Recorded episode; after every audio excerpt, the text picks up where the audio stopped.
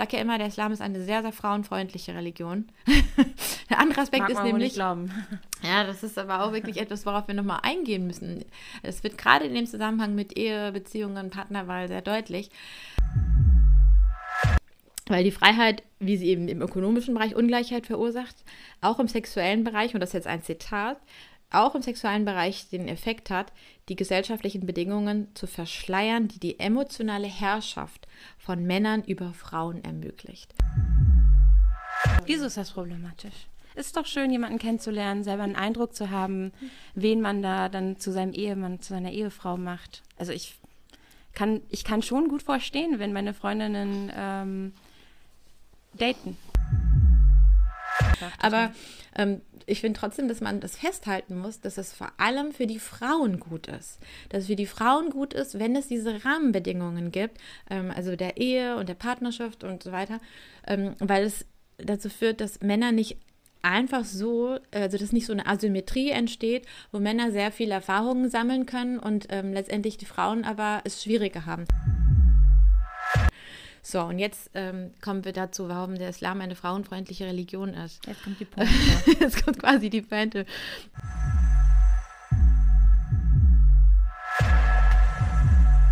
Schon gehört? Der Podcast am Puls der Seele.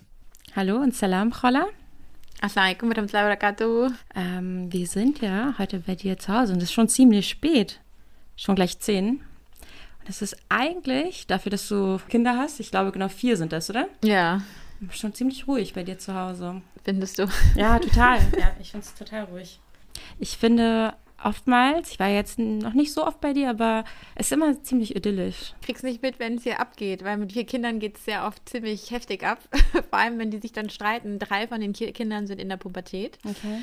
Das ist eine tolle Sache. Ich weiß noch, als ich, äh, ich habe ja Zwillinge bekommen äh, und das sind zwei Mädchen. Und direkt nach der Geburt ähm, hat der Kinderarzt, der dann die U1 gemacht hat, gesagt, na, viel Spaß in der Pubertät. Und damals habe ich mich gewundert über diesen Kommentar und direkt nach der Geburt so. Und jetzt verstehe ich, was er damit meint. Ja. Äh, so drei Mädchen in der Pubertät. Also ich habe nach den Zwillingen noch eine Tochter bekommen und dann eben noch diesen Nachzügler, Ja. der jetzt äh, bald zwei wird. Also wir haben immer gut zu tun. Ähm, wo sind wir denn hier? In welche, welche Gegend ist das hier in Frankfurt? Ich komme ja nicht aus Frankfurt, ich komme ja aus dem Norden. Äh, Frankfurter Stadtrand ist es. Das ist ein kleiner Naturschutzgebiet in der Nähe, kleines. Und äh, äh, man hat so das Beste aus zwei Welten. Also man hat die Nähe zur Stadt, aber man hat auch sehr viel Natur. Von daher bin ich eigentlich im Moment so ganz zufrieden. Für die Kinder ist schön, dass, Ja. dass wir hier so sind, weil Familie ist auch alle, also wir haben ganz viel Familie in Frankfurt. Äh, Wir Ja. haben die Jamal, also die Gemeinde in Frankfurt ganz in der Nähe. Ist eine gute Mischung im Moment für uns. Äh, Was ist denn das überhaupt? Das ist ein Haus, das ist eine, ein Menschen, eine Villa, eine Bungalow. ein Bungalow. Ja, es ist eine Bungalow mit Einliegerwohnung. War schwierig zu finden. Also wir hatten die besondere Konstellation, dass meine ähm, Schwiegermutter, der, äh, die ist alleinstehend, also ihr Mann ist damals verstorben und für uns war dann klar, wir lassen sie nicht allein. Und dann haben wir etwas gesucht, wo beide Parteien auch so ein bisschen Raum für sich haben, aber wir in einem Haus sind. Und da schien uns das äh, Konzept, das aus den 70er Jahren, was da so gibt, also Einliegerwohnungen, so mehr Generationen Ja. wohnen, ähm, das schien uns geeignet. Und das gibt es aber in Frankfurt gar nicht mehr so oft. Das ist so ein bisschen ausgestorben. Ne? Also man Ja. lebt eigentlich nicht mehr. Es wird vielleicht langsam wieder, äh, kommt vielleicht langsam wieder in Mode. Aber wir haben sehr lange gebraucht, was zu finden, wo wir dann, also die hat so einen Bereich für sich mit Küche und Bad, äh, ist aber im selben Haus. Und ähm, das, wir haben oben das, das, so ein Bungalow, also alles auf einer Ebene. Das finde ich immer schön, weil man, weil sich dann keiner so wirklich verkriechen kann, sondern Man man, alle immer, auf einen Blick. ja, sowas. alle ja. sind so irgendwie auf einer Ebene und ähm, sie hat unten die Einliegerwohnung für sich. Ja. Ähm, aber ich merke so, seitdem das vierte Kind da ist, also ich habe früher sehr, sehr gerne hier gewohnt und es schien mir alles sehr groß und Mhm. so. Aber jetzt, jetzt merke ich, die Küche, die ist viel zu klein. Ja? Erst nach dem kleinen. ja, ja, jetzt, aber gekommen die. Kinder sind halt alle älter und, und jetzt merke ich so ein bisschen, es wird eng, ja. Okay, also es fehlt krass. so ein bisschen an Platz. Ähm, aber wenn man in der Stadt wohnt, da, da ist einfach der Raum fehlt. Und jetzt kommen so die ersten Überlegungen, weil mein Mann kann auch im Homeoffice arbeiten, ich auch. Ob man nicht vielleicht doch irgendwie weiter wegzieht, mhm. wo es ruhiger ist, noch mal ruhiger und wo man einfach viel mehr Raum und Platz hat. Aber es ist schwerer, eine sehr schwere Entscheidung. Dann ist man vielleicht auch nicht so nah dran an der Jamaat. Also ich finde es sehr schön, dass die Gemeinde komplett in der Nähe ist. Man kann ja. mit dem Fahrrad, in zwölf Minuten bin ich da. Ach, und wenn dann Hasud da ist, also der Kalif, mhm. der Ahmadi Muslim Jamaat, ähm, kommt ja, also vor Corona kam er zweimal im Jahr und das ist immer so eine Voll das Privileg in der Nähe zu leben. Zeit. Ja, ja, ich bin zu jedem Total. Gebet da mit dem Fahrrad hingefahren ja. und das war für mich wirklich traumhaft, Richtig so in der Nähe schön. zu sein. Ich kann auch hinlaufen, wenn mal was ist. Und für die mhm. Kinder war es auch einfach schön, dass sie äh, eigenständig dahin können, in die Moschee können. Und es ist halt so pulsierendes Leben, da ist immer irgendwie was los gewesen. Ja. Aber auch das, Corona hat das verändert. In der Corona-Zeit habe ich gemerkt, okay, ähm, es geht eigentlich auch anders. Also auch, es, es, es, fehlt zwar sehr viel, wenn das wegbricht, aber ähm, man kann sich schon so damit arrangieren und es mhm. gibt andere Möglichkeiten auch und so. Also deswegen ist das ja so im Raum, ob man vielleicht rauszieht. Rauszieht. Mal sehen. Mit den Themen Ehe und Partnerwahl sind wir schon beim Kern unseres heutigen Themas, nämlich wir beschäftigen uns mit dem Geheimnis der Partnerwahl. Und äh, ihr hört heute die erste Folge unseres neuen Podcasts ähm, für die deutschsprachige Ausgabe des ältesten religiösen Fachmagazins der Welt, die Review der Religion. Unser Podcast heißt schon gehört, der Podcast am Puls der Seele ist kein Podcast, in dem um den heißen Brei geredet wird. Der Mensch ist nämlich mehr als nur Körper. Er ist auch Seele. Und alles, was diesen unvergänglichen Teil unserer Existenz ausmacht und verbessert, darum geht es hier in unserem Podcast. Wir wollen anregen mit Anekdoten, Erlebnissen, Fakten, Meinungen. Und ich spreche in diesem Podcast mit Chola Madim Hübsch. Wer bist du? Äh, Journalistin, Publizistin und äh, Mutter von vier Kindern. Ähm, du hast ja gerade eben schon von deinem Mann gesprochen. Äh, wie lange seid ihr denn schon verheiratet? Aber da muss ich nochmal, also ich, ähm, 2002 haben wir geheiratet, 20 äh, also, Jahre, 20 genau. Jahre. Wir haben, ja, ja, stimmt, wir haben ja runden, äh, runden Hochzeitstag dieses Jahr gefeiert, das stimmt. Das sind ja schon einige Jahre, die auf ja, dem Buckel 20, genau. Äh, wenn ich darf, würde ich dir gerne mal eine persönliche Frage stellen. Hm, was schätzt du denn so an deinem Ehemann? Oh, da muss ich jetzt eine ganz lange Liste. also es sind natürlich sehr viele Dinge. Ähm, und vor allem so im Laufe der Jahre ähm, sind es immer wieder neue Dinge, die, also die sich dazu entwickeln. Ich glaube, das, was ich am meisten an ihm schätze, ist, dass er schon eine sehr intensive Leidenschaft äh, für unsere Religion hat, also für den Islam. Das, das ist so ein Feuer, das in ihm brennt. Ähm, und dass er immer versucht hat, also das war schon am Anfang unserer Ehe, hat er immer versucht, mich auch so zu pushen und äh, mir nahezulegen, mich da zu engagieren. Also vieles, was ich gemacht habe in dem Bereich, ähm, habe ich wegen ihm gemacht, weil er mich da sehr, sehr unterstützt hat und regelrecht gedrängt hat. Ach, ja, das ist also sehr, sehr viel ähm, Support. Er fühlt sich, glaube ich, da ein bisschen mhm. auch verantwortlich für. Ähm, äh, das also jede Gelegenheit zu nutzen, mhm. weil er eine innige Liebe hat, ähm, glaube ich, für, für diese, für die Lehre, für Allah Ta'ala, für diese Religion. Ähm, das ist auf jeden Fall etwas, was ich sehr an ihm schätze. Aber es sind auch andere Dinge. Es sind einfach so Dinge, dass ich weiß, ich kann mich immer auf ihn verlassen. Er ist so der Fels in der Brandung. Ich kann ähm, zu jedem Thema, mit jedem Thema kann ich zu ihm kommen und er wird mir irgendwie einen guten Rat geben. Also er wird mich, er wird mich verstehen, er wird mir, er wird mich unterstützen. Ich kann mit ihm über alles sprechen. Es ist mein bester Freund so. Und ich glaube, das ist, was am Ende auch entscheidend ist, dass man eine, eine wirklich gute Freundschaft hat, eine, eine, eine ähnliche Wellenlänge, dass man mhm. sich versteht, ne? Und ja. Also bist schon rundum zufrieden. Nö, also wir hatten schon auch, also es gibt ganz viele äh, Dinge, die herausfordernd sind. Okay. Und ich weiß auch, dass mein Mann, äh, der hat viele äh, Dinge, die auch so mit sich schleppt, ja. Also ich glaube, das hat so jeder. Ja. Man hat auch so Altlasten, man hat Probleme, die einen vielleicht in, also in, in, der Kindheit sich entwickelt haben und die einen dann Erst einholen, ja, ja, ja, die, die man auch bewältigen muss. Also ja. wir haben auch ganz, ganz viele heftige Phasen durchlebt und die sind auch noch nicht abgeschlossen und ich weiß auch gar nicht, wie sich das noch entwickeln, entwickeln wird. ja? ja? also das ist noch ja, nie, nie zu Ende, aber das ist, glaube ich, was eine Partnerschaft ausmacht. Also, dass es Höhen ja. und Tiefen gibt, dass man füreinander da ist, dass man zueinander steht und dass man echt versucht, ähm, so gut es geht, sich da zu unterstützen. Und wenn man aber merkt, es geht nicht mehr, dann kann, kann sowas auch ein Ende finden. Also ja. Und also es hört sich schon alles ähm, einerseits gut an, andererseits äh, hast du ja auch schon jetzt selbst erwähnt, es ist nicht immer alles ganz einfach. Ähm, wenn, wenn du in wenigen Worten beschreiben müsstest, ähm, wie, es ist, wie es ist, verheiratet zu sein, was würdest du sagen? Ich habe es eben schon angedeutet, es ist einen richtig guten Freund, also deinen, deinen besten Freund, einen Seelengefährten immer bei sich zu haben. Also es ist wie, vielleicht kennen das Leute, die, äh, wenn die noch nicht verheiratet sind und sie haben echt eine beste Freundin, ja. Mhm. Und, und ich weiß noch so in der Kindheit, da war das immer so toll, wenn ich bei meiner besten Freundin übernachten durfte. Und diese Zeit war immer so kostbar und ich habe mich immer drauf gefreut. Und wenn man verheiratet ist, ist man quasi immer mit diesem besten Freund zusammen. Ja. Und das ist schon etwas sehr, sehr Besonderes und Spezielles. Aber es ist eben auch ein Spiegel. Also der Partner ist ein Spiegel. Das ist jemand, der dir aufrichtig und ehrlich äh, spiegelt, äh, auch deine Schwächen spiegelt, der dir ins Gesicht sagt, ähm, oder zeigt, was an dir selber auch falsch und äh, schlecht ist vielleicht, ne? Und das mhm. ist dann auch schmerzhaft. Also Liebe hat auch immer mit Wachstum zu tun und wachsen kann eben auch wehtun. Und das ist ähm, schon auch so eine Reise, die man miteinander geht. Ja. Aber irgendwie ist es, ich finde, das wird mit der Zeit immer besser. Also ich finde so eine Partnerschaft, also wir haben jetzt 20 Jahre also 20 Jahre bin ich verheiratet. Am Anfang gibt es immer diese Verliebtheitsphase, da ist man eine Folge 7, also es ja. ist wirklich toll.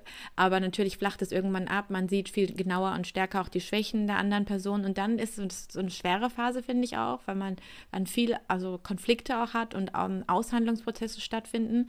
Und dann kommen die Kinder, das ist auch nochmal eine krasse Herausforderung, weil das bedeutet schlaflose Nächte. Das bedeutet ganz viel Glück, aber es bedeutet auch körperlich total ja. die Anstrengung.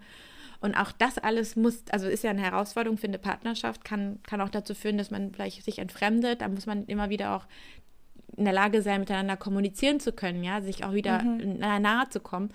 Und jetzt so nach 20 Jahren würde ich sagen, es wird eigentlich immer besser. Okay. Also es wird wirklich von Jahr zu, Jahr immer besser, weil man genau weiß, was sind die wunden Punkte des Partners, es gibt weniger Missverständnisse. Mhm. Was kann man wie formulieren und ja, kommunizieren? Man, man, man, mhm. man hat vielleicht auch zusammen schon ganz viel analysiert und weiß, ja. was kommt aus der Kindheit, warum reagiere ich so und so, äh, genau. warum verhalte ich mich, wie ich mich verhalte. Man attribuiert positive, also man, man ähm, sieht im Partner, also zumindest ist es bei mir so, dass ich Dinge, die ich vielleicht früher irgendwie negativ interpretiert hätte, jetzt eher positiv interpretiere und ihm eigentlich immer was Gutes unterstelle, ne? weil ich einfach weiß, äh, weil, er, weil einfach so viel äh, Erfahrung da ist, also so mhm. viel Liebe auch gekommen ist, im Laufe der Zeit auch entstanden ist. Aber woher weißt du, dass die Dinge, die du jetzt äh, positiv einschätzt oder konnotierst, pos positiv verbindest, äh, nicht einfach ein Verklären ist, weil ihr schon so viele Jahre miteinander verbracht habt und es einfach gemütlich ist, mit deinem Partner zusammen zu sein und es ist einfacher, Dinge zu verklären und sie vielleicht ähm, ähm, schön zu reden. Schön zu reden. Ich glaube eher, dass der Blick viel klarer wird. Also okay. es ist eher am Anfang so, gerade in der Verliebtheitsphase, dass man natürlich jede Macke irgendwie irgendwie ganz süß findet und alles verklärt und, und, und irgendwie sie schön redet. Das ist auf jeden Fall so. Es auch, soll auch vielleicht so sein. Ja, es ist auch irgendwie Sinn der Sache, dass man mhm. sich auch erstmal bindet an eine Person und dann mit der Zeit ähm, merkt man, was, was, was vielleicht auch die Charakterschwächen sind, aber man lernt auch daran zu arbeiten. Und das ist, mhm. was dann wirklich ähm, wozu Liebe führt. Also das ist auch das Potenzial und die Stärke der Liebe, dass sie, dass sie in der Lage ist, einen zu verändern. Also da werden Transformationsprozesse ausgelöst im Menschen, in einem selber. Also das heißt, ich verändere mich auf eine Weise, wie ich es nicht für möglich gehalten hätte, weil ich den anderen liebe. Also der andere, der, das ist schmerzhaft. Ich finde, das war eigentlich so das Härteste. Also äh, ich bin manchmal gezwungen worden, von Dingen abzulassen. Erstmal hatte ich die Einsicht nicht, dass das Schwächen waren. Mein Partner, also der Partner hat mir immer wieder gespiegelt, dass er das zum Beispiel nicht gut findet, eine bestimmte Charaktereigenschaft, ja. Ich sage jetzt nicht welche, ich will mich ja auch nicht nackig machen, aber sagen wir mal nicht. irgendeine Charaktereigenschaft, ja. ja. Äh, Ungeduld oder so er spiegelt mir das. Erstmal ist dann immer, man verdrängt es, man ist vielleicht nicht selbstkritisch, man will es nicht wahrhaben, man verteidigt sich, man rechtfertigt sich. Aber der, der Partner kommt damit nicht klar. Also, äh, der, der, der äh, gibt, also manche Dinge muss man akzeptieren, die kann man nicht verändern. Aber ähm, es gibt schon auch Dinge, da, da ist es ist der Partner, der einen dann quasi mit seinem, also indem er Missfallen ausdrückt oder indem er sich einfach auch entfernt, ähm, letztendlich einem den Anstoß dazu gibt, daran zu arbeiten und zwar wirklich daran zu arbeiten ja. und sich zu verändern. Und das hätte ich, glaube ich, so sonst nicht gemacht. Und das ist, ähm, das merkt man auch, wenn man Kinder bekommt, was die in einem bewirken. Mhm. Das beschreiben, glaube ich, alle Eltern äh, oder die allermeisten Eltern, ähm, dass bevor sie Kinder hatten, gar nicht wussten, ähm, was Opferbereitschaft überhaupt ist und wozu mhm. sie in der Lage sind. Weil Welche davor, Kräfte, ja, ähm, davor ist man ja so, lebt man relativ ich-zentriert Ja. und plötzlich dreht sich alles nur noch ums Kind und man ist an zweiter, dritter Stelle. Ja. Äh, man nimmt sich überhaupt nicht mehr wichtig und äh, dieses Umdenken, ähm, dass man dazu in der Lage ist, das wusste man vorher nicht. Also was, was man eigentlich alles kann, wenn man wirklich liebt. Und das ist auch in der Partnerschaft so im Laufe der äh, Zeit, also wenn man viele Jahre zusammen ist, man lernt den Partner wirklich zu schätzen, wenn man einen guten Partner hat, der auch gut Ja. für einen ist. Und wenn der geprägt ist, also wenn das Gespräch geprägt ist von Respekt, von, also dass man sich auf Augenhöhe begegnet, Wertschätzung, ähm, dann ist es immer ein sehr gutes Zeichen. Aber Erniedrigung und Abwertung, ähm, das ist sowas von dekonstruktiv und das ist, das, das, das stört ja natürlich auch die Grundlage für eine Partnerschaft. Aber ich setze es jetzt gerade eigentlich voraus. Also in einer gesunden Partnerschaft möchte man den anderen fördern. Da gibt es auch nicht dieses Konkurrenzdenken, sondern es geht wirklich darum, dass man, dass man den anderen liebt und deswegen möchte, dass er sein volles Potenzial entfalten kann und deswegen eine Unterstützung für ihn ist und auch das, was einem dann an Partner missfällt, das möchte man, äh, also das tut einem weh, ja, weil man möchte, dass der Partner zur besten Version seiner selbst wird und diese, diese Macken und diese, diese kleineren Fehler, ein Teil muss man einfach, also so sagt immer der Kalif unserer Gemeinde, ähm, sagt ja immer, man soll für die Schwächen des Partners die Ohren verschließen und die Augen verschließen und die wirklich ignorieren. Und das ist eine sehr, sehr wichtige Sache, glaube ich, ein wichtiger Grundsatz. Aber ohne geht es nicht. Ja. Also es ist immer so, dass es bestimmte Dinge geben wird, die einem nicht so gut gefallen. Ich glaube auch Ähm, diese äh, Metapher des Gewandes, dass ein Gewand ja einer, einerseits verdeckt und verschleiert, äh, schlechte Eigenschaften, Mhm. Ja, genau. aber auch mit dem, ähm, mit dem Verdecken und dem Verschleiern auch die schönen und positiven Seiten ähm, offen darlegt und betont. Also du meinst aus dem Heiligen Koran, Genau. der Vers, sie sind euch ein Gewand und ihr seid ihnen ein Gewand, also diese Metapher über die Partnerschaft, genau.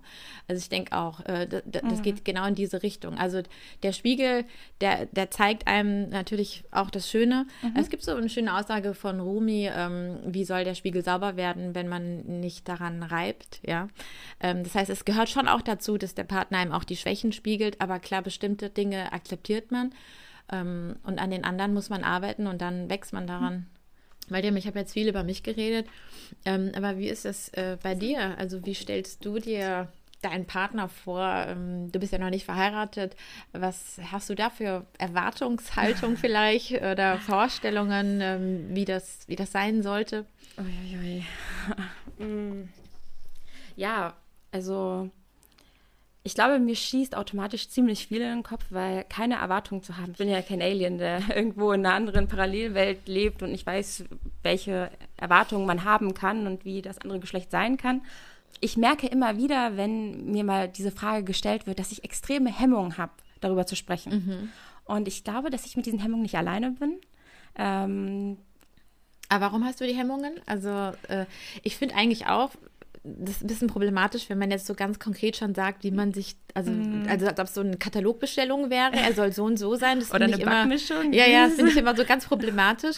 Ähm, aber bei dir höre ich noch was anderes raus. Das rührt daher, dass ich wenig die Möglichkeit habe, so offen drüber zu sprechen. Ich habe mal mit Handvoll, vielleicht mit einer Handvoll von Freunden oder eng, engen Familienmitgliedern drüber gesprochen, aber jetzt ähm, so geübt im Sprechen über das andere Geschlecht bin ich nicht. Und das äh, erschwert mir ähm, auch die Vorstellung, wie, also diese konkrete Vorstellung, wie mein Partner sein soll.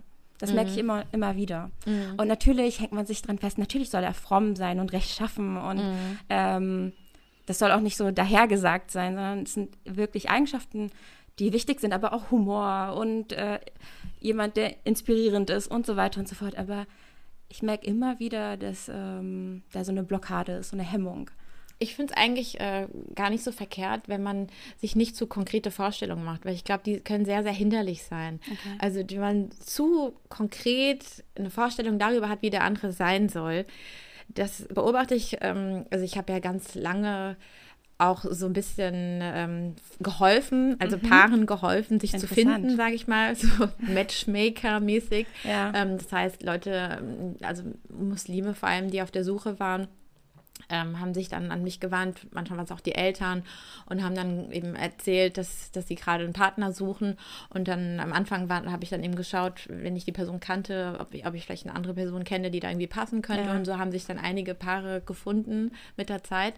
Ähm, und ich merke da, also als ich da länger aktiv war in dem Bereich, ähm, was mir sehr unangenehm aufgefallen ist, wenn die Personen ganz konkrete Vorstellungen hatten. Okay. Also, keine Ahnung, äh, ich habe einen Master gemacht, also muss der Mann, den ich heirate, auch mindestens einen Master haben, mhm. besser irgendwie einen Doktor und äh, er soll so und so groß sein, weil ich bin 1,70 groß, da muss er mindestens 1,80 groß sein. Also es waren so ganz, ganz konkrete Vorstellungen, die sich vor allem so an Zahlen abgearbeitet haben und wo dann der, gar nicht mehr der Mensch äh, im Fokus stand und auch gar nicht mehr so das Ganzheitliche. Also da ging es auch gar nicht mehr irgendwie so darum, äh, ich gucke mir jetzt mal den Charakter und die Persönlichkeit mhm. an oder versuche irgendwie ein Gesamtbild zu gewinnen, sondern es gab bestimmte Eckdaten und die ist man dann Zahlenakrobatik. Ja, ja, diesmal wirklich dann durchgegangen und wenn dann irgendwie der, also wenn dann ein Vorschlag kam, der irgendwie zwei Zentimeter kleiner oder zwei Monate, also ganz oft auch dieses Gefälle, was dann verlangt wird. Also der Junge möchte dann, dass die Partnerin mindestens fünf Jahre jünger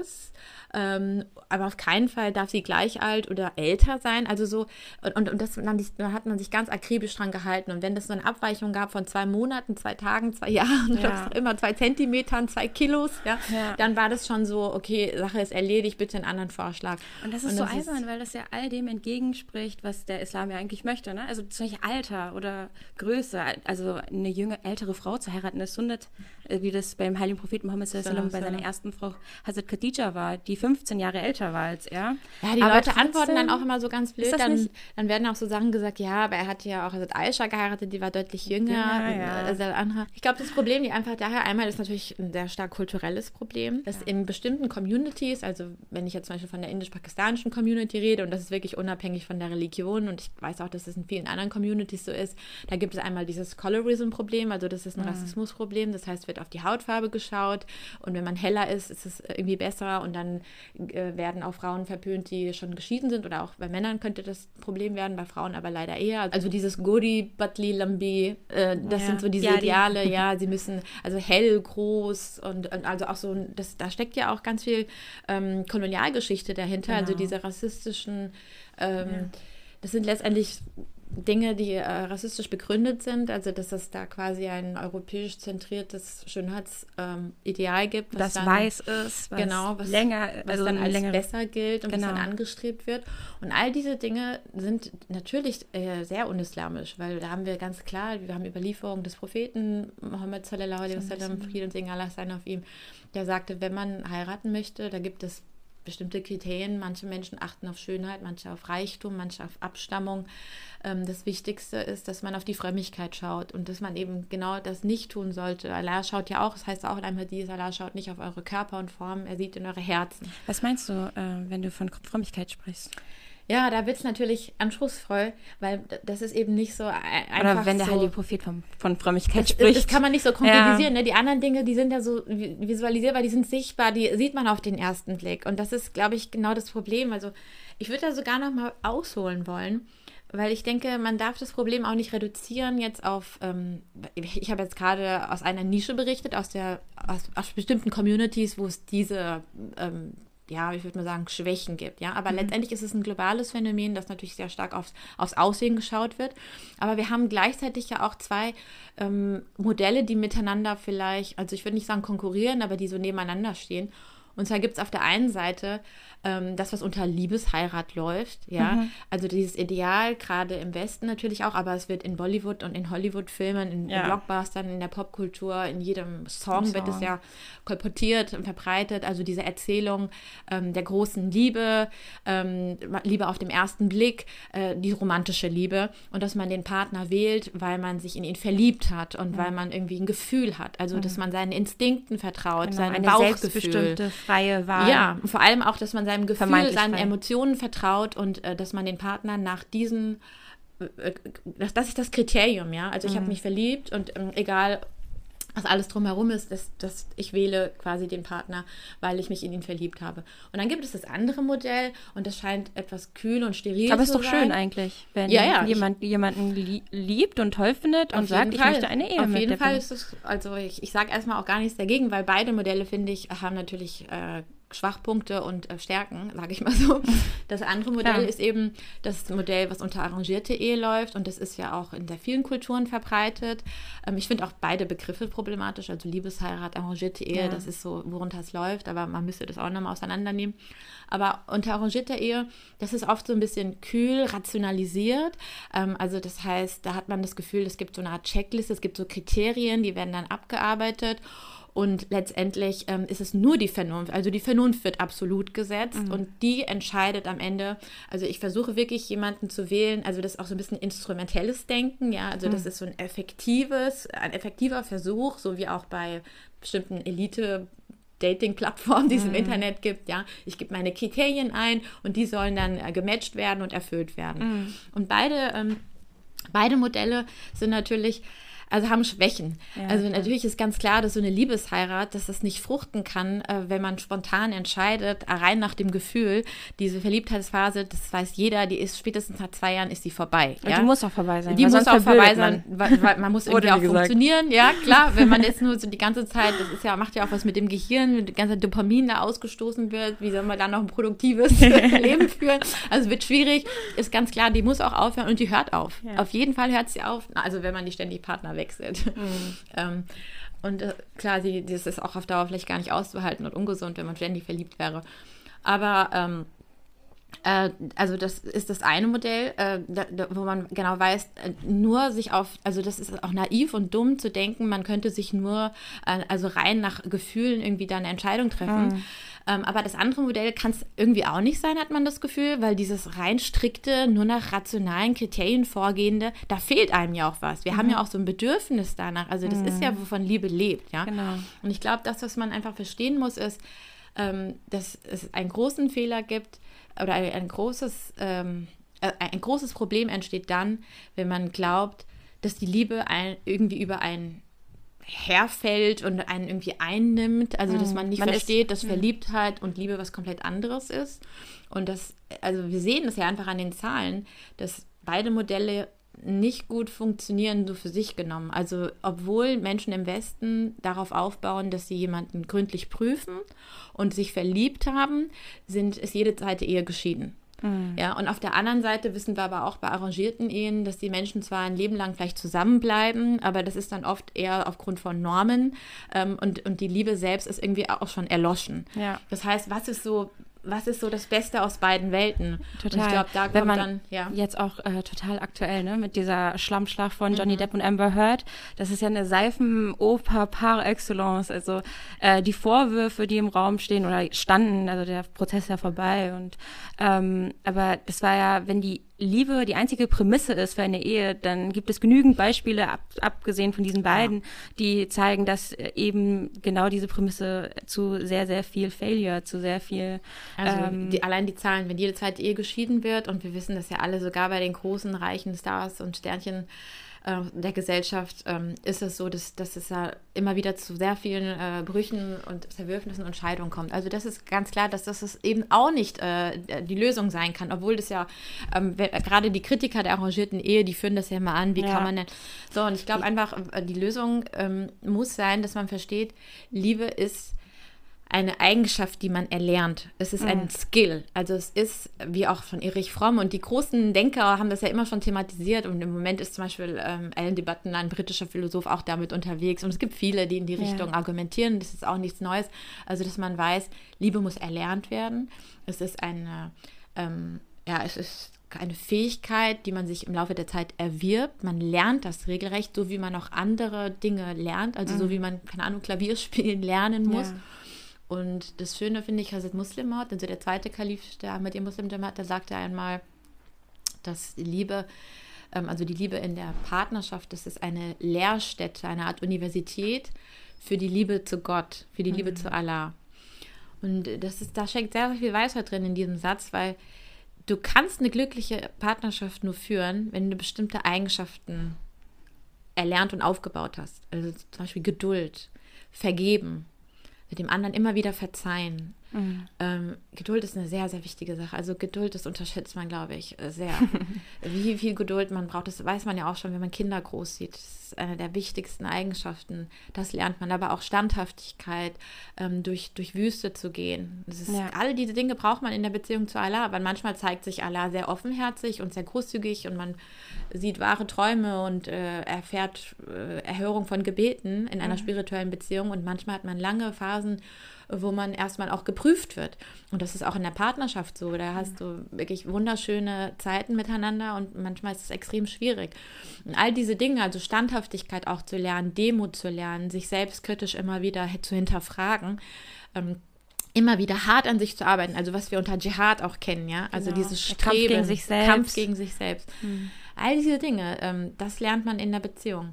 Und, und, eine richtig schöne Beziehung ist, das äh, hat Sul mal gesagt, also der aktuelle Kalif, der Jamaat, ähm, ist, wenn, wenn der Partner einen morgens zum Namas aufweckt, zum Gebet aufweckt in der Nacht. Ne? Und, mhm. Was äh, in Zusammenzeiten ziemlich früh sein kann. Sehr früh sein kann. und, und, und, wenn man dieses spirituelle Band hat, was einen auch so verbindet, ja. ähm, das ist am Ende eigentlich, was zählt. Ja. Und wenn man sich dann aber anschaut, worauf die Leute gucken, wenn sie heiraten, ja. Also, dass sie dann immer so schauen, zwei Monate, zwei Zentimeter und oh nee, er hat, ne, er hat nur einen Bachelor, aber ich habe meinen äh, mein Doktor und das passt doch dann nicht und ich bin irgendwie zwei Jahre jünger und oder diese Kleinigkeiten immer.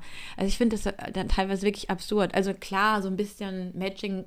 Äh, ist, Wieso regt dich das so auf? Ich meine, merkt es direkt. Also, also es regt mich, also eigentlich finde ich es total nachvollziehbar, dass man klar. auf diese Dinge achtet, weil äh, es ist ja auch es gibt auch Studien, die zeigen, dass eine gewisse Form von Ähnlichkeit wichtig ist. Also mhm. vor allem aber, was Wertevorstellungen angeht. Nicht so sehr, was Hobbys und Talente und so angeht. Da, können, da ist es eher spannend, wenn die Partner auch unterschiedlich sind. Mhm. Aber was Wertevorstellungen angeht, wie auch, dass man zum Beispiel eine gemeinsame spirituelle Basis hat, eine gemeinsame Religion, gemeinsames Korsett auch an, was man überhaupt an Werten wichtig mhm. empfindet, das ist ganz wichtig. Äh, darauf sollte man schon achten. Aber wenn Aber, jetzt jemand sagt, ähm, eine gewisse Größe, äh, Körpergröße macht einen gewissen, einen Mann für mich attraktiver, ja, Attraktivität oder auch ist Bildungsniveau, ja auch ein, ist ja klar, dass man ja. natürlich auch auf einer Wellenlänge miteinander diskutieren will. Das ist total nachvollziehbar, dass man auch intellektuell sich da irgendwie gefordert sehen möchte und sich Intelligenz kann möchte. ja auch sehr, auch sehr attraktiv ist für viele Menschen. Also das finde ich sehr nachvollziehbar. Nur wenn das zu einem Ausschlusskriterium wird oder also das ist, was ich eben erlebt habe und ich glaube, mhm. da kommt auch so ein bisschen mein Frust durch, ähm, wenn ich manchmal so denke, denke, oh, das ist so eine tolle Person, gib ihr doch mal eine Chance. Sie hat vielleicht nicht die Biografie, die man sich so bilderbuchmäßig ähm, vorstellt, ja. ist vielleicht schon mal geschieden oder hat vielleicht eine krumme Nase oder hat vielleicht was auch immer, ist gerade arbeitslos oder was auch immer. Und dass das ähm, dann aber dazu führt, dass man sich die Person gar nicht mehr anschauen möchte und der überhaupt keine Chance mehr gibt, weil man einfach, weil man sich das so gar nicht vorstellen kann. Das finde ich, da reduziert man den Menschen zu stark ähm, und man, man, das ist auch verurteilend. Also ich glaube, dass das mhm. mich am meisten stört, ist dieses äh, Stempel drauf und also das ist, hat auch was für mich. Und was Hochmutiges. Ja, das, wollte ich gerade sagen. Es ist ein bisschen Arroganz und Hochmut spielt da eine Rolle. Ich weiß, es ist leichter gesagt als getan. Total. Ja. Aber da kommt Aber, ja wieder der Dschihad mit ins Spiel. Das Kämpfen gegen sich selbst und das Zurückstellen der Dinge, die man für sich als augenscheinlich perfekt und mhm. passend erachtet. Ich meine, der genau. Koran sagt das ja. Der sagt ja, dass man am Ende ähm, quasi, also das heißt auch in Hadith, man wird nach den Absichten bewertet von Allah auch. Und auch in einem Hadith, im Koran heißt es, dass man das, was man erstrebt, ähm, bekommt. Mhm. Und was ist deine Absicht, wenn du eine Partnerschaft eingehst? Also wenn am Ende diese Dinge so wichtig werden, also es heißt ja auch in einem Hadith, dass man zum Beispiel, wenn man einen guten das Richter bekommt, also einen guten Vorschlag für eine Ehe, dann soll man das annehmen, ähm, wenn der Charakter und die äh, Rechtschaffenheit gegeben sind.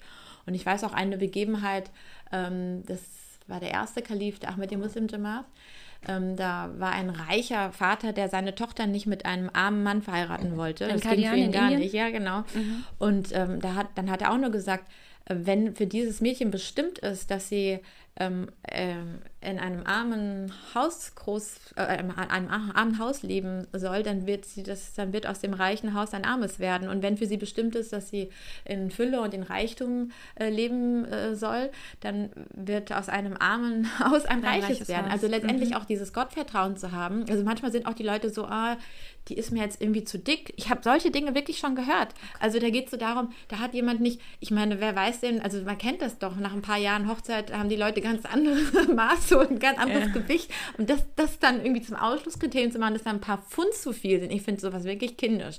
Aber das ist sehr, sehr weit verbreitet und zwar global, überall auf der Welt weil man, glaube ich, verlernt hat, mit dem inneren Auge zu schauen. Also das ist so sehr dieses materialistische Denken hat uns mhm. alle so ein bisschen eingenommen. Es wird, es haben sicherlich auch Phänomene wie jetzt Social Media, die Filter, die plastische Chirurgie, dass man irgendwie das Gefühl hat, alle werden perfekter und schöner und man kann sich das irgendwie erarbeiten durch Fitness und Lifestyle ja. und was auch immer. Also das ist, das, das ist halt dieses materielle Auge spielt eine immer größere Rolle und das innere Sehen, also dass man wirklich auch nach dem Charakter und nach der inneren Schönheit schaut, das ist auch ein bisschen verlernt worden. Aber ich finde, als spiritueller Mensch ist genau das die Aufgabe, also sich da wieder zu resetten, ja, und ja. auch wieder sich das bewusst zu machen und dann letztendlich die Entscheidung, weil man ja Rechtschaffenheit und Frömmigkeit, was ja danach gefragt, ne? Man kann es eben nicht mit bloßem Auge unbedingt sofort sehen. Manche können das vielleicht auch mit ihrem inneren Auge. Es, es kommt auf das spirituelle Stadium auch an, also wie mhm. weit man da ist. Manchmal kann man das durchaus erkennen an der Aura eines Menschen, an dem, was da an Licht ausstrahlt. Ja, das kann man schon auch wahrnehmen. Man weiß ja auch, dass man über den Geruch einiges wahrnehmen kann. Mhm. Ähm, sogar wie unterschiedlich die Genkombination ist und ob das matcht. Also ich würde deswegen auch sagen, es ist wichtig, ja, ähm, auch die Person zu sehen. Also diese Extreme sind immer schlecht. Also es mhm. gibt ja manche, die sagen, arrangierte Ehe, da soll man sich irgendwie gar nicht vorher kennengelernt haben und dann aber dass man, das ist auch eben im Islam schon vorgesehen, dass man sich trifft, dass man sich sieht, dass man auch ein Gefühl füreinander bekommt. Ja, ja ähm, aber das dann. Unterscheidet ja auch unter die arrangierte Ehe von einer Zwangsheirat, wo zwei ja. Menschen, die sich nicht mal kennen und äh, wo sich die Eltern sich äh, irgendwie vor Jahren einen Pakt, Pakt geschlossen haben, ja. deine Tochter wird meinen Sohn heiraten und die Kinder werden nicht. Also das muss man streng verurteilen. Und da muss man auch, glaube ich, gerade nochmal betonen, das ist extrem unislamisch, das ist verboten worden. Der Prophet ja. hat das für unislamisch erklärt, hat eine Zwangsehe auch annulliert. Also das geht gar nicht. Aber ich will einfach nur nochmal zeigen, das Beste aus zwei Welten, also das Beste aus diesem Konzept, äh, ich lasse meine Emotionen entscheiden und das andere, ich lasse meine Vernunft allein entscheiden, ist, dass man wirklich beides verwendet. Mhm. Ich glaube, das werden auch die meisten Menschen tun ähm, intuitiv, also dass man sowohl rational eine Abwägung trifft, ähm, was, also passt das so, wenn wir uns unterhalten haben, haben wir eine ähnliche Wert Wertevorstellung, haben wir eine ähnliche Vorstellung von der Zukunft, dass man da auch sich nicht schönredet, weil manchmal sagen die Leute ganz konkret, was sie für Vorstellungen haben und die sehen aber toll aus und dann denkt man sich, das wird schon noch, nee, nee, das wird dann nicht, ja. Also sollte man sich gut überlegen und auf der anderen Seite natürlich aber auch seinem Gefühl einen gewissen Raum gibt. Aber was eigentlich entscheidend ist, ist Sanim Istikhara ist dann, dass man mhm. auch sein, dass man weder die Vernunft, die eigene Vernunft ist auch nur begrenzt. Die absolut zu setzen ist auch äh, eine Form von, also ist ein Fehler, ist eine Form von Schild vielleicht. Also wenn man denkt, man selber wüsste am besten, wer gut für einen ist, funktioniert mhm. ja auch nicht. Da gibt es auch genug Scheidung. Aber ähm, die, die Emotionen allein darauf können wir uns auch nicht verlassen. Das sind alles Kriterien, die man anwenden sollte als so eine, ungefähr so ein, dass man eine Orientierung hat. Mhm. Und wenn man in beiden Richtungen, also sowohl von den Emotionen als auch von der Vernunft, denkt, das ist richtig, man hat ein gutes Gefühl, dann äh, sich aber davon möglichst frei zu machen und zu sagen, letztendlich weiß Allah besser, was richtig ist. Und ich äh, übergebe mich jetzt komplett in seine Hände und bete jetzt erstmal dieses Sachara-Gebet. Rolle, lass uns mal, lass uns noch mal über das Istikhara-Gebet sprechen. Ja. Ähm, magst du das mal vorlesen? ja, also das ist ein sehr, sehr kraftvolles Gebet. Ähm, äh, die meisten Muslime werden das kennen. Also das wird äh, vor allem dann gebetet, also nicht nur bevor, bevor man, also wenn man auf der Suche nach einem Partner ist und da um Leitung bittet, sondern auch bei anderen Entscheidungen. Ähm, also wenn es darum geht, dass man eine richtige Entscheidung treffen möchte und Allah um Hilfe bittet. Und das kann man auch ganz allgemein, wenn man auf Partnersuche ist, beten und auch dann, wenn es eben konkret wird. Also wenn man einen Vorschlag hat und überlegt. Und ich finde, äh, also sehr wichtig ist, dass man da unvoreingenommen rangeht, sodass man dieses Gebet, also manchmal äh, beobachte ich, dass die Menschen schon so einer in der Richtung tendieren, also Ja oder Nein sagen mhm. wollen. Ich kann da gleich auch ein Beispiel geben. Und äh, dann, äh, also das sind dann so Projektionen, ja, ihrer selbst, die sie dann quasi ähm, da verarbeiten. Dann hat das mehr so was Psychologisches. Aber in, im, im, Gebet geht es immer darum, und das wird man auch gleich, ich werde das Gebet jetzt mal vorlesen, äh, da merkt man dann auch schon, dass es einfach darum geht, dass man diese Demut haben muss, sich klar zu machen, man selber ist nichts. Ja? Mhm. Man, man gibt sich in Allahs Hand und bittet Allah um Leitung, weil er ist Allwissender.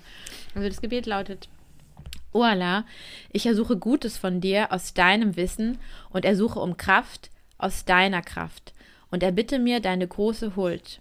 Denn du hast Kraft und ich habe keine Kraft. Und du hast Wissen und ich habe kein Wissen. Und dein Wissen umfasst das Unsichtbare. O Allah, es liegt in deinem Wissen, ob diese Sache gut für mich ist und für meine Religion und für meine weltlichen Angelegenheiten und für mich in Bezug auf ihr Ergebnis. Wenn sie also gut ist, dann gewähre sie mir und mache die Angelegenheit leicht für mich und segne sie für mich. Und es liegt in deinem Wissen, ob diese Sache schlecht für mich ist und für meine Religion und für meine weltlichen Angelegenheiten und für mich in Bezug auf ihr Ergebnis. Wenn sie also schlecht ist, dann veranlasse, dass sie mich verschont und veranlasse mich, von ihr abzulassen und ermögliche es mir Gutes zu erlangen, was immer es sein mag, und stelle mich dann damit zufrieden. Irgendwie, als du das gerade vorgelesen hast, ähm, kam mir die ganze Zeit so eine Hand im, habe ich mir so eine Hand vorgestellt und die dann irgendwie irgendwas loslässt.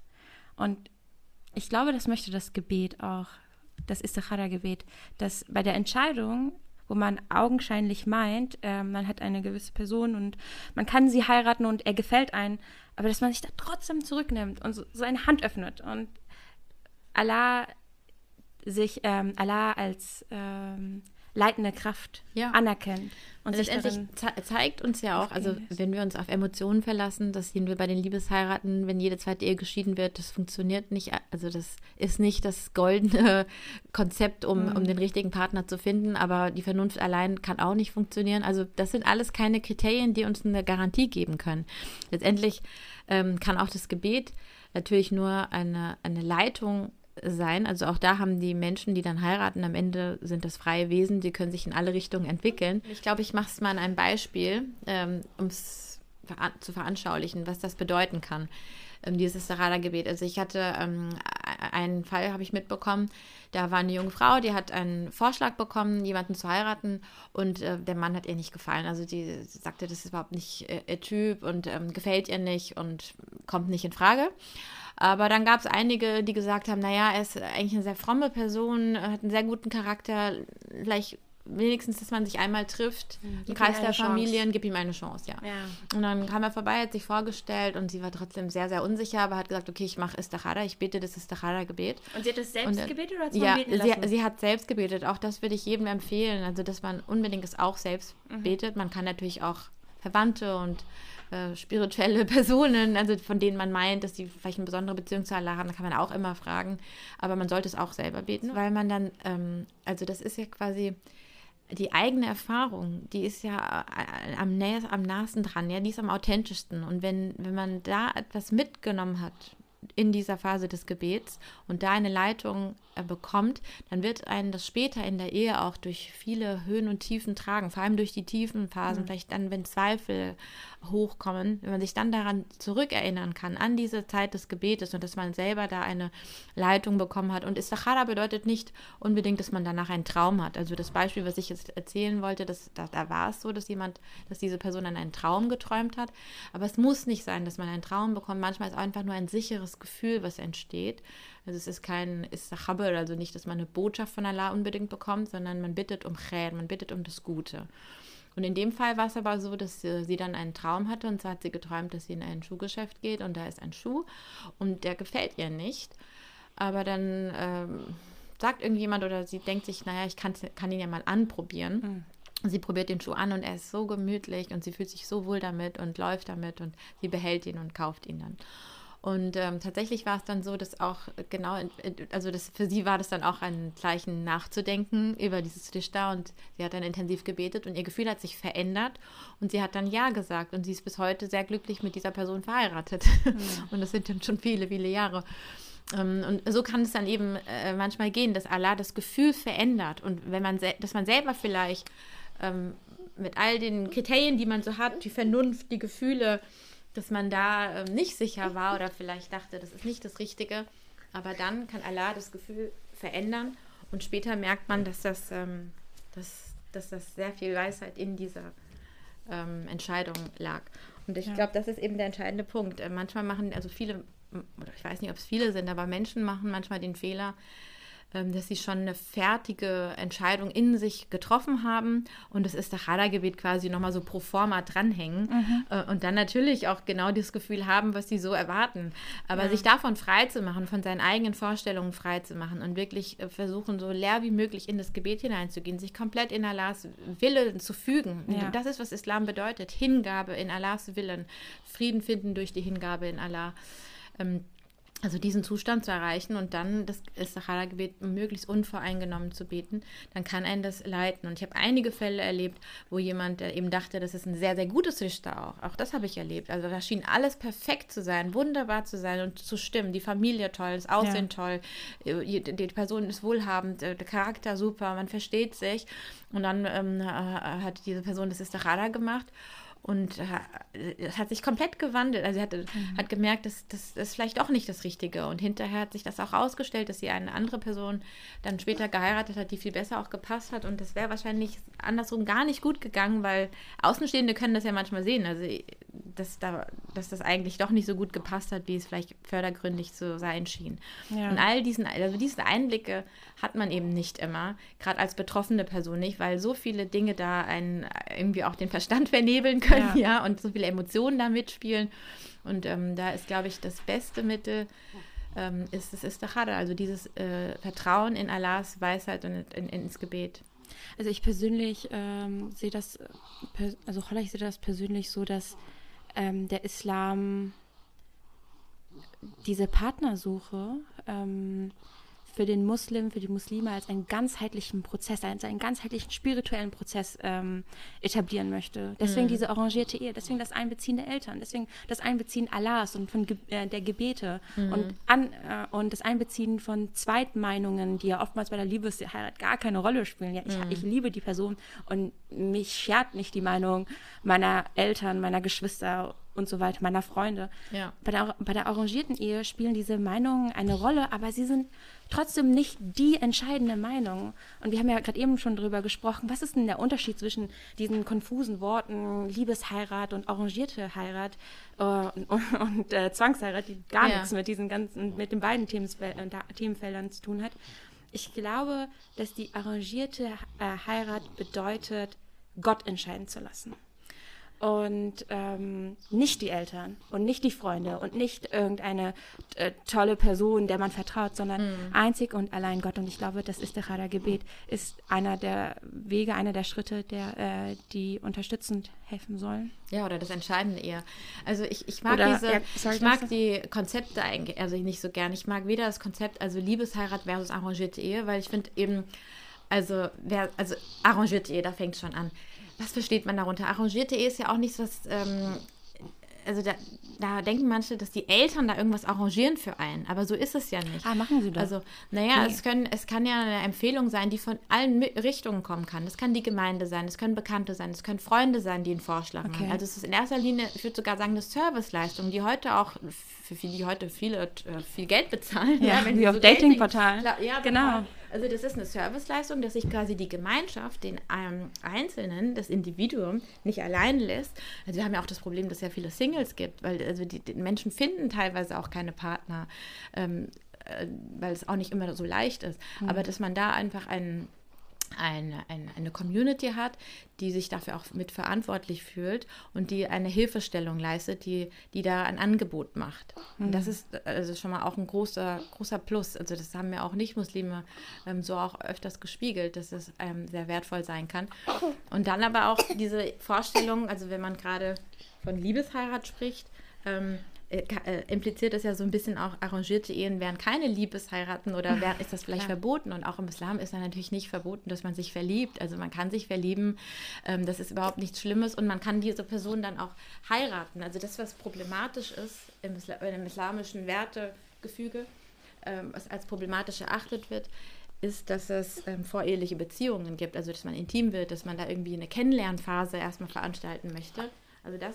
Ähm, Wieso ist das problematisch? Ist doch schön, jemanden kennenzulernen, selber einen Eindruck zu haben, wen man da dann zu seinem Ehemann, zu seiner Ehefrau macht. Also ich kann, ich kann schon gut verstehen, wenn meine Freundinnen ähm, daten. Ja, das, das sagen die Leute gerne. Ja, man muss sich doch erstmal kennenlernen und auf Herz und Niere prüfen. Mhm. Und dann, wenn wir uns dann kennengelernt haben, dann können wir dann erst die Entscheidung treffen, ob der Partner überhaupt der Richtige ist. Ja, und was passiert dann? Dann heiraten sie und sieben Jahre später sind sie trotzdem geschieden. Also wie viel mhm. hat das denn gebracht, dieses Kennenlernen? Ich glaube eben nicht, dass das Kennenlernen, vor allem dieses Intensive, wie die Leute sich das so vorstellen, dass das jetzt ein Mittel ist, um äh, präventiv irgendwie, also um herauszufinden, ob der andere der Richtige ist. Weil wenn wir davon ausgehen, dass man Liebe erlernt, also dass Liebe auch eine Einstellung ist und dass Liebe vor allem eine Entscheidung ist, mhm. ähm, dann ist das viel wichtiger, dass man sich dazu bekennt. Und das ist, glaube ich, so die Philosophie, die im Islam dann seine Anwendung findet. Also eine intime Beziehung wird erst eingegangen, wenn ich mich öffentlich zu der anderen Person bekenne und sie heirate. Ich glaube, der wesentliche Unterschied ist, oder das, was die islamische Philosophie ausmacht, ist, dass man sich ähm, zur Liebe bekennt. Also, dass man sich zu einer Person erstmal vor allem bekennt und eine Entscheidung fällt. Und zwar diese Entscheidung, und das ist ein zutiefst romantischer Moment, das muss man sich mal überlegen. Die Entscheidung, dass man einer Person verspricht, äh, mit ihr, den Rest des Lebens mit ihr verbringen zu wollen. Also, das ist ja, kann man ein größeres Bekenntnis überhaupt formulieren und dass man dieses. Ähm, dieses Bekenntnis nun, also dass man sich dafür entscheidet und das ähm, öffentlich macht, das ist, glaube ich, der entscheidende Punkt, ähm, der dann dazu führt, dass Liebe entstehen kann, dass man dann der Liebe auch einen Raum gibt, sich zu entwickeln und dass man der Liebe quasi dann quasi auch ein Zuhause erstmal gibt, mhm. äh, wo sie stattfinden kann und wo sie dann immer weiter wachsen kann das, was beim Daten statt, stattfindet, findest du, ist dieser sichere Raum nicht gegeben? Also, also da ist das Hauptproblem, glaube ich, dass du immer wieder neue Erfahrungen machst und immer mhm. wieder einen neuen Anfang machst. Und das fängt eigentlich beim Kennenlernen schon an. Also du investierst ja immer wieder auch Zeit und Emotionen unwillkürlich. Also die Emotionen sind immer da. Du kannst sie ja nicht ausschalten. Das mhm. heißt, du machst immer wieder die Erfahrung mit einer Person und das summiert sich. Das sind auch, das können auch belastende Erfahrungen sein, weil letztendlich kennen das ja auch ganz viele Menschen hier. Ähm, der erste Liebeskummer, wie intensiv der war. The first card is the deepest. Ja, das singt Cat Steven. Also diese, diese Erfahrung auch verletzt worden zu sein. Also klar, Liebe tut immer auch weh, aber das geht sehr, sehr tief, wenn man dann ähm, Liebeskummer hat. Und zwar so schlimm Liebeskummer, der, der dann bedeutet, dass eine, eine, Beziehung zu Ende gegangen ist und man muss neu, neuen Anfang danach machen. Und diese Erfahrungen, die ja dann auch äh, intimer Art sind, also da, du hast ja oft, also hier ist es ja gängig und ganz normal, dass zu einer Beziehung auch dann gehört, dass man körperlich äh, Erfahrungen hat oder macht und dass man also auch intim wird und und wir wissen ja, was für Prozesse da auch ausgelöst werden, rein biochemisch. Also da wird ja ein Bindungshormon ausgeschüttet, Oxytocin. Und das, das führt dazu, dass man sich auch einer Person besonders nah fühlt. Ja, mhm. das, das ist das, was. Äh, ist das nicht mit dem Ox Oxytocin auch so, dass das, wenn man äh, Kinder gebärt? Ja, das ist auch beim Stillen zum Beispiel. Ah. Jedes Mal, wenn die Mutter ihr Kind stillt, das führt dazu, also auch in der Sexualität ist natürlich ein ganz wichtiges Hormon. Es führt dazu, dass man eine besondere Nähe, eine besondere Bindung zu einer Person dann aufbaut. Mhm. Das wird so biochemisch dann auch quasi verstärkt. Und wenn man dann mit einer Person jetzt diese intimen, besonderen Erfahrungen macht mhm. und dann aber das immer wieder macht, ähm, dann hat das ja gar nicht, also dann, dann kann das eine Ansammlung an sehr belastenden Erfahrungen auch sein. Man neigt ja auch dazu, ähm, also man vergisst das ja auch nicht so leicht. Die Menschen erzählen ja dann auch oft, dass sie dann wieder zurückdenken, dass das schmerzhaft ist. Dass sie vergleichen. Dass sie, ja, die vergleichen natürlich. Weil natürlich. Der eine Mensch ist so, der andere ist so. Aber auch die Tendenz, das finde ich auch interessant. Ähm, es gibt anscheinend eine Tendenz, es äh, gibt Studien, die das nahelegen hm, dass man immer wieder einen Partner wählt, der ähnlich ist wie der erste Partner, den man hatte. Also da gibt es auch so eine Art Erinnerung. Und ich glaube auch gerade diese erste Beziehung, die man zu einer Person aufbaut, das erste Mal verliebt sein, das erste Mal Sexualität erfahren, also dass man dieser äh, Erfahrung einen so besonderen Ort widmet, nämlich zu sagen, das passiert in der Ehe, das passiert, wenn ich mich zu dieser Person schon öffentlich bekannt habe, ein Bekenntnis abgelegt habe und eine Entscheidung getroffen habe und dann sage, mit dieser Person möchte ich die Liebe immer weiter wachsen lassen, ich möchte sie erlernen. Das ist zutiefst romantisch und das auch diese Einzigartigkeit einer Person sozusagen zuzugestehen. Ähm, und gar nicht so rational und nüchtern, wie die arrangierte Ehe immer zu scheinen mag. Also. Ja, eben. Also das ist auch so ein Klischee. Deswegen mag ich auch diese Konzepte nicht, weil, weil da sind immer so viele Assoziationsketten mit ja. verbunden, die da gar nicht Raum haben. Und wer auf der anderen Seite eben sehr viele Erfahrungen anhäuft, das ist immer mit sehr viel Schmerz verbunden, das ist mit belastenden Erfahrungen verbunden, das ist mit Vergleichen verbunden. Und das kann, das ist auch energieraubend. Mhm. Also das macht ja auch etwas mit einer Person, die dann immer wieder Energie reinsteckt, sich vielleicht verliebt, sich vielleicht da also Emotionen entwickelt und das dann aber wieder abstellen muss und dann wieder eine neue, eine neue, einer anderen Person den Raum geben muss und sich da aber schon so weit committed hat, also schon eine ja. körperliche Beziehung eingegangen ist. Das ist der eine Aspekt. Der andere, ich sage ja immer, der Islam ist eine sehr, sehr frauenfreundliche Religion. der andere Aspekt Mag ist nämlich. Ja, das ist aber auch wirklich etwas, worauf wir nochmal eingehen müssen. Es wird gerade in dem Zusammenhang mit Ehe, Beziehungen, Partnerwahl sehr deutlich. Ähm, dass es ja vor allem für Frauen ein sehr Wunderpunkt sein kann, wenn nämlich aus so einer lockeren Beziehung, äh, die noch nicht äh, den Rahmen einer Ehe gefunden hat, wo man ja auch rechtlich abgesichert ist, wenn da, wenn die Frau dann schwanger wird. Also wenn, das kann man nie ganz verhindern, ja, egal wie mhm. sehr man sich da bemüht. Und dann ist es ähm, eben ganz oft die Frau, die das Nachsehen hat, auch wenn äh, da natürlich die Männer in die, Pflicht, in die Pflicht genommen werden, auch seitens des Staates. Aber oft erleben wir, dass das die Frauen sind, die dann alleinerziehend sind. Die ja. sind viel eher davon betroffen, dann auch von Armut betroffen. Ähm, es ist eine viel größere Gefahr für sie, so eine unverbindliche Beziehung einzugehen. Mhm. Und dieser Rahmen, den der Islam setzt, der ist vor allem für die Männer eine, ein, ein Rahmen. Warum ist denn der Islam so eine frauenfreundliche Religion? ja, ich werde jetzt ein bisschen ausholen, äh, um das auch nochmal zu erklären. Und das kann man, glaube ich, auch ganz gut mit der Eva Ilus. Also Eva Ilus, nur zur Einführung, äh, meisten werden sie wahrscheinlich kennen, ist eine israelische Soziologin, ähm, die weltweit für viel Aufsehen äh, gesorgt hat. Also von der Zeit zum Beispiel als eine der wichtigsten zwölf Denkerinnen bezeichnet worden, die für die Zukunft, in der Zukunft eine Rolle spielen werden. Und auch sonst ähm, eine Intellektuelle, ähm, die weltweit ähm, rezipiert wird.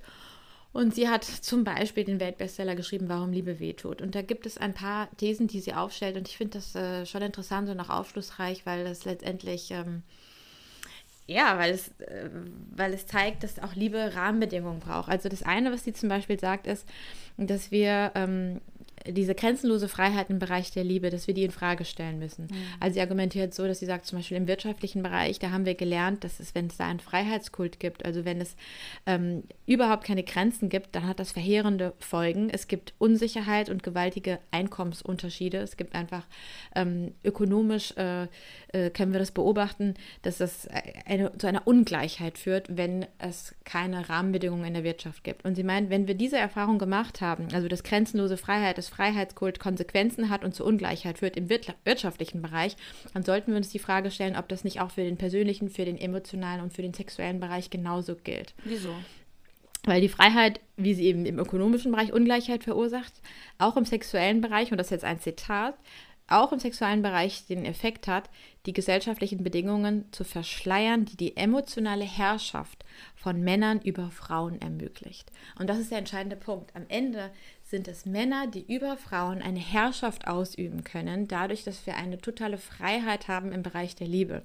Und wie argumentiert sie da? Also das sind letztendlich ähm, mehrere äh, äh, äh, Schritte. Soziologisch gesehen ist es zum einen so, ähm, dass wir wenn wir es uns historisch anschauen, ähm, wir haben ja da Transformationen erlebt in den letzten Jahrzehnten. Gerade die Moderne ist davon gekennzeichnet, dass der Bereich der Liebe sich sehr, sehr viel verändert hat, was Normen und Werte angeht. Mhm, die alte die, viktorianische Liebe ist vergangen. Ja, da diese ganzen Werte, die es damals gab, in der Jane Austen-Zeit zum Beispiel, ja. die gibt es so nicht mehr. Die hatten auch viele Nachteile für Frauen.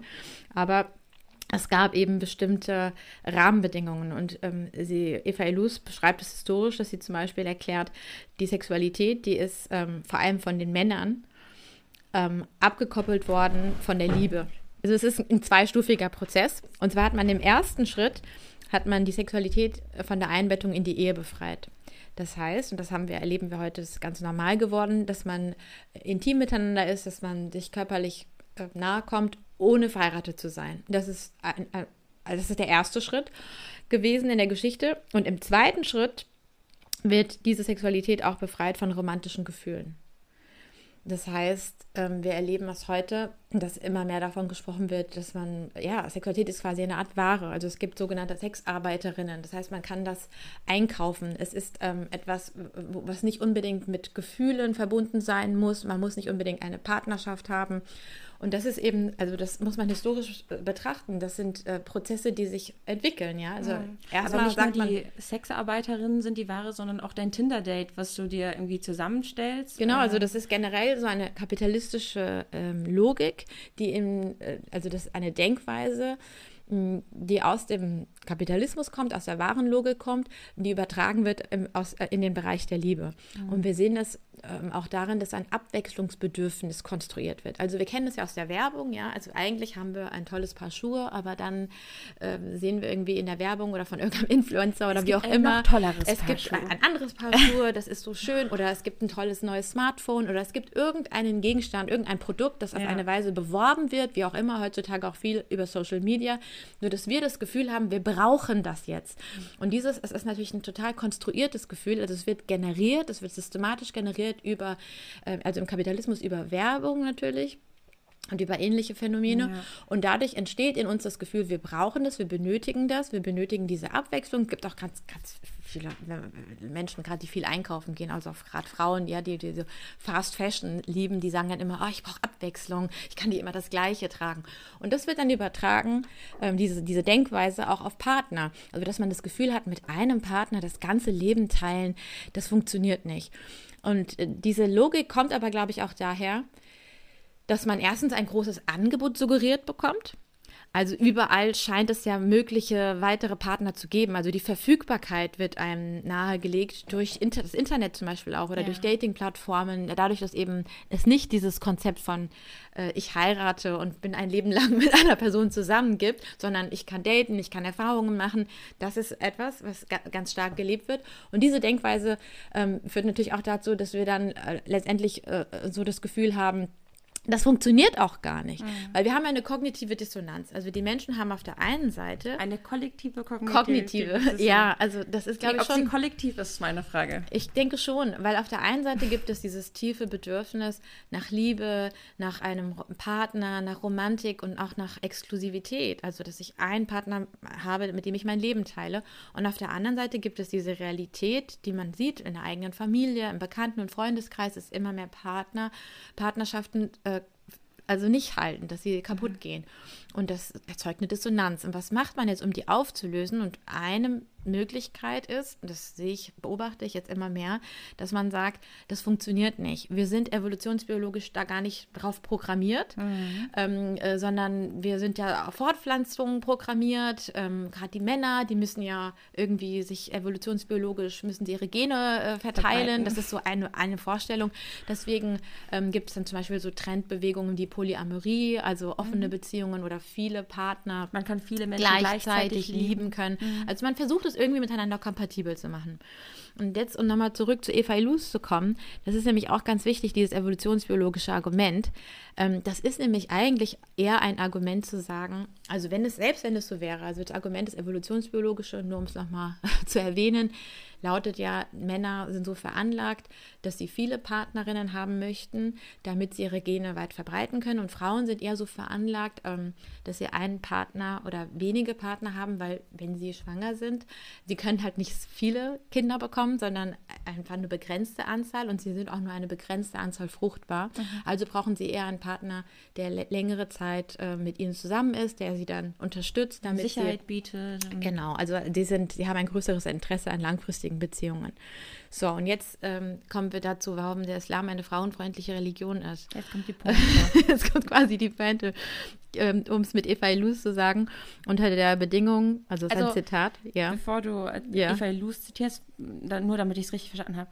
Eva Ilus ähm, sieht Mechanismen, äh, kapitalistische, neo, neoliberale kapitalistische mhm. Mechanismen, dass die einen Einfluss darauf haben, wie wir Liebe führen, Partner suchen, Liebe enden lassen. Also mhm. dass ähm, die, äh, die Mechanismen des Kapitalismus von den Individuen in der Moderne, in der Spätmoderne so krass internalisiert werden, mhm. dass die einen Einfluss auf alles im Leben haben, besonders ähm, und, und besonders auf die ähm, Suche und das Führen von Beziehungen, die Suche nach einem Partner und das Führen von Beziehungen. Und zumindest sagt sie, dass ähm, ähnlich wie im Kapitalismus eine totale Freiheit zur Ungleichheit führt, das auch im sexuellen Bereich der Fall ist. Und zwar aus folgendem Grund. Frauen haben ein kleineres Zeitfenster, wo sie fruchtbar sind. Mhm. Männer können äh, natürlich fruchtbar. Also natürlich, heute, ja, heute aber trotz allem, auch das ist nicht mhm. ohne Probleme. Also Männer können äh, ihr ganzes Leben lang eine Familie gründen. Frauen können das vor allem in einem bestimmten Zeitabschnitt nur tun. Mhm. Das heißt, sie haben ein anderes Interesse. Und das, was wir aber äh, sehen, also Frauen sind quasi eher darauf gepolt, ähm, sie möchten eine, eine, eine Beziehung, die auf Ausschließlichkeit setzt, exklusiv emotional ist, wo, die, wo es eine sexuelle Bindung gibt zu einem Partner. Und ähm, wenn das, wenn wir bei einer Gesellschaft leben, wo Menschen sehr, sehr viele Partnerschaften eingehen können, dann äh, ist das vor allem ein Vorteil für die Männer. Also es kommt zu so einer Asymmetrie, mhm. ähm, weil die Frauen am Ende dann den kürzeren ziehen. Sie also der klassische, klassische Beispiel, um es konkret zu machen, eine Frau investiert in eine Partnerschaft mit einem Mann, ist 38, ist vielleicht sechs bis acht Jahre mit diesem Mann zusammen. Der Mann sagt aber, hm, nee, ist doch nicht das Richtige für mich. So, und dann steht die Frau da, äh, hat aber noch keine Familie gegründet, was sie vielleicht eigentlich will. Und äh, kann aber jetzt auch nicht mehr so leicht vielleicht einen neuen Partner finden, äh, mit dem sie jetzt eine Familie gründen kann, hat aber nur noch ein paar Jahre, mhm. wo, wo es eher möglich wäre, eine Familie zu gründen. Und ein Mann dagegen, der genau das gleiche Konzept verfolgt, nämlich eben viele Partnerschaften einzugehen, der hat viel mehr Zeit und dadurch gewinnt er emotional an Macht.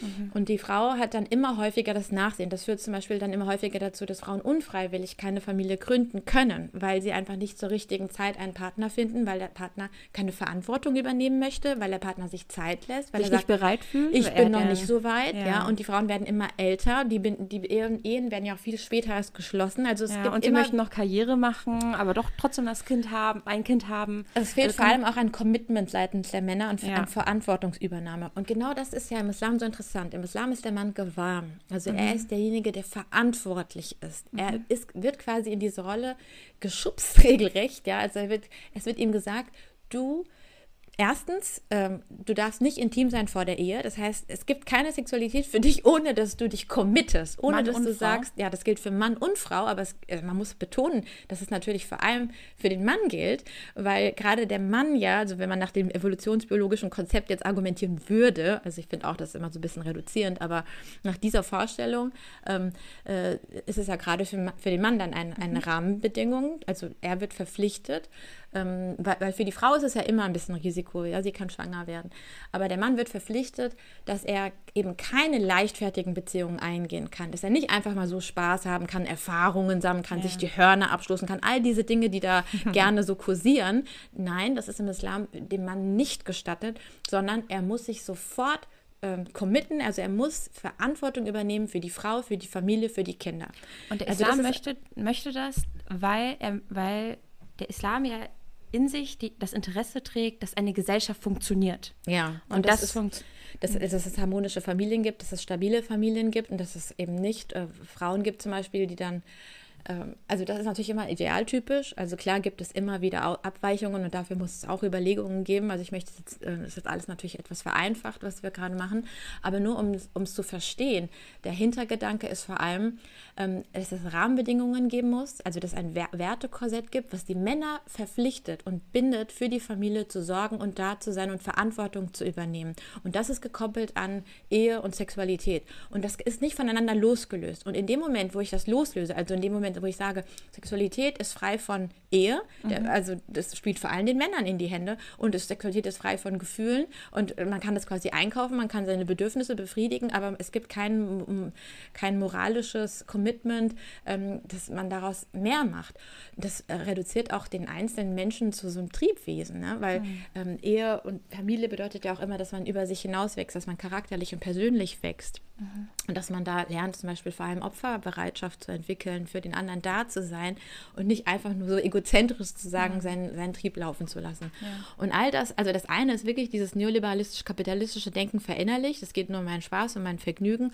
Und das andere ist eher. Hedonismus pur. Ja, ja, also das ist natürlich vereinfacht, wie Ja, gesagt. vereinfacht, Aber ähm, ich finde trotzdem, dass man das festhalten muss, dass es vor allem für die Frauen gut ist.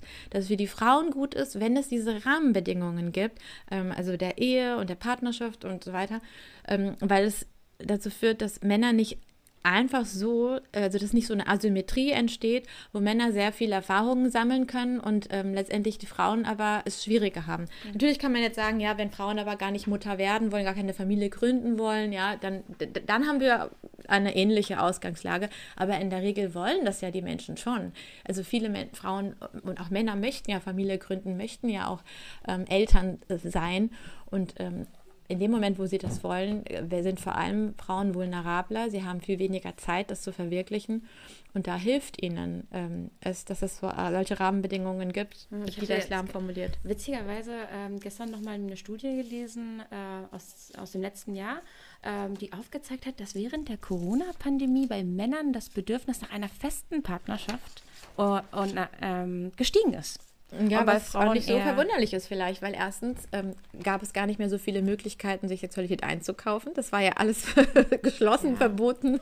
Ähm, Aber die privaten Dates konnten ja immer noch stattfinden. Ja, aber auch mit da denen. waren viele Leute viel zurückhaltender und man merkt dann vielleicht auch, dass das wirklich etwas Kostbares ist. Dieses schnelle, verfügbare, auch Fast Fashion, dieses einfach ähm, ganz schnell kaufen. Also man merkt ja vielleicht irgendwann, wenn der Mensch reift, dass das nicht wirkliche Befriedigung verschafft. Ne? Also das ist ja einfach nur kurze Glückskicks sind, die ähm, kurzen Dopamin-High auslösen, aber langfristig einen sehr, sehr einsam und erbärmlich dastehen lassen, weil man letztendlich gar nichts dann hat. Ja, ne?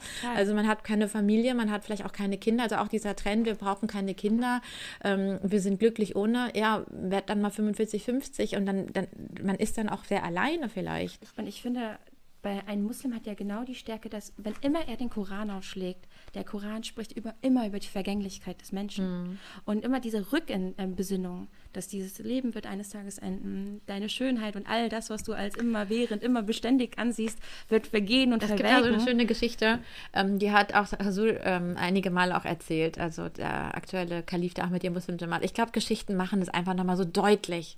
Ähm, Erzähl. Erzähl. Äh, Es ist auch nicht so eine lange Geschichte, es ist eine kurze Geschichte und zwar geht es da um einen jungen Mann, der sich hoffnungslos verliebt hat in ein wunderschönes Mädchen und sie unbedingt heiraten möchte, der Klassiker und ist total kopfüber verknallt und er stellt, ähm, also er bittet den Vater äh, um die Hand der Tochter und sagt, er liebt sie über alles. Und der Vater fragt nochmal, liebst du sie wirklich? Ja, ich liebe sie über alles, ich möchte sie unbedingt heiraten.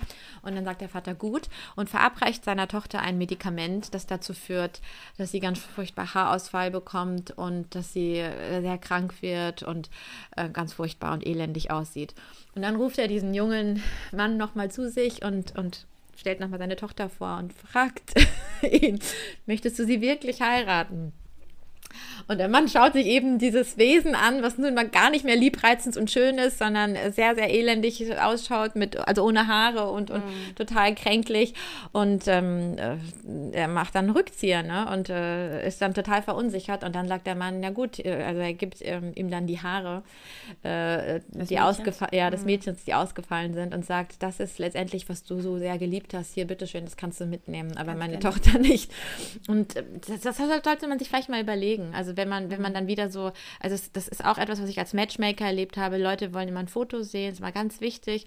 Und dann oft, wenn sie dann das Foto gesehen haben, sagen sie dann schon Interesse, ja, ich habe Interesse oder nein, ich habe kein Interesse. Das heißt, das, was wirklich das Wichtige für sie ist, scheint das Foto zu sein, neben so ein paar ähm, Eckdaten, die man noch einfordert. Und ähm, das sollte einem zu denken geben, äh, ob das wirklich so diese, die, dieses Ausmaß an Wichtigkeit ähm, haben sollte, ähm, wie wir es intuitiv dann, dann doch immer tun. Wenn du die Chance hättest, zu deinem 21-jährigen Ich zu sprechen, was noch unverheiratet war, welchen Tipp würdest du der unverheirateten Roller geben? Welche Erwartungen darf sie nicht haben? Und worauf soll sie achten, wenn sie ihren Partner weise aussucht? Ich glaube, ich würde wirklich den äh, Vorschlag geben, alles so ein bisschen leicht zu nehmen. Und äh, es wird immer nur besser.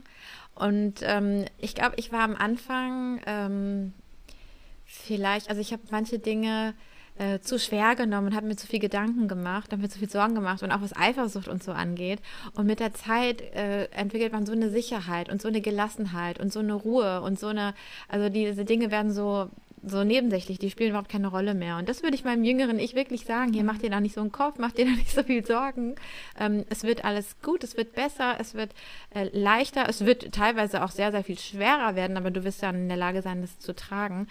Und das, was ähm, das Entscheidende ist, liebe dich selbst und es ist egal, wen du heiratest. Mhm. Der, der, Partner ist am Ende nur ein Partner. Mhm. Und es ist auch eine Form von Schick, alles von ihm zu verlangen und zu erwarten, dass er jetzt ähm, jede Vollkommenheit in sich ja, dass er einen jetzt, dass er verantwortlich ist für das eigene Glück und wenn man mhm. frustriert ist, an ihm rauszulassen und die Projektion und so weiter, sondern nein, arbeite an deiner Beziehung zu Allah. Wenn die gut ist, ist das Fundament für alles gelegt, dann wirst du deinen Partner besser lieben können. Du wirst in der Lage sein, äh, also Liebe besser lernen zu können und dann wird auch diese Liebesbeziehung zum Partner sehr viel schöner sein. Und deswegen ist es immer so ein Gebet äh, von mir gewesen, damals schon, mein 21-jähriges Ich hat gebetet, weil er gewähre mir einen Partner, ähm, der mich in die Lage versetzt, dich äh, besser lieben zu können, mit dem ich in der, der, Liebe wachse und durch die meine Liebe zu dir wächst. Glaub, und das ist, ähm, ja, Glaub, das, das, ist, glaube ich, was eine Partnerschaft äh, leisten kann und das, was das Beste ist, was sie leisten kann, was das Schönste sein kann, was sie leisten kann, wenn sie das Fundament dafür ist, ähm, dass man in seiner Liebe zu Allah auch weiter wächst. Ich glaube, das ist ein wunderbares Abschlusswort. Und wir kommen auch zum Ende. Es hat super, total viel Spaß gemacht, obwohl die Aufnahme ziemlich lang war. Aber wir hoffen, dass der Podcast euch gefallen hat. Und wir möchten auch unbedingt eure Meinung zu dem Gesagten hören. Schreibt uns gerne eine Insta-Direktnachricht auf unserem Insta, ähm, auf unserem Insta-Profil at reviewderreligion.de oder schreibt uns auch klassisch eine E-Mail, redaktion at reviewderreligion.de.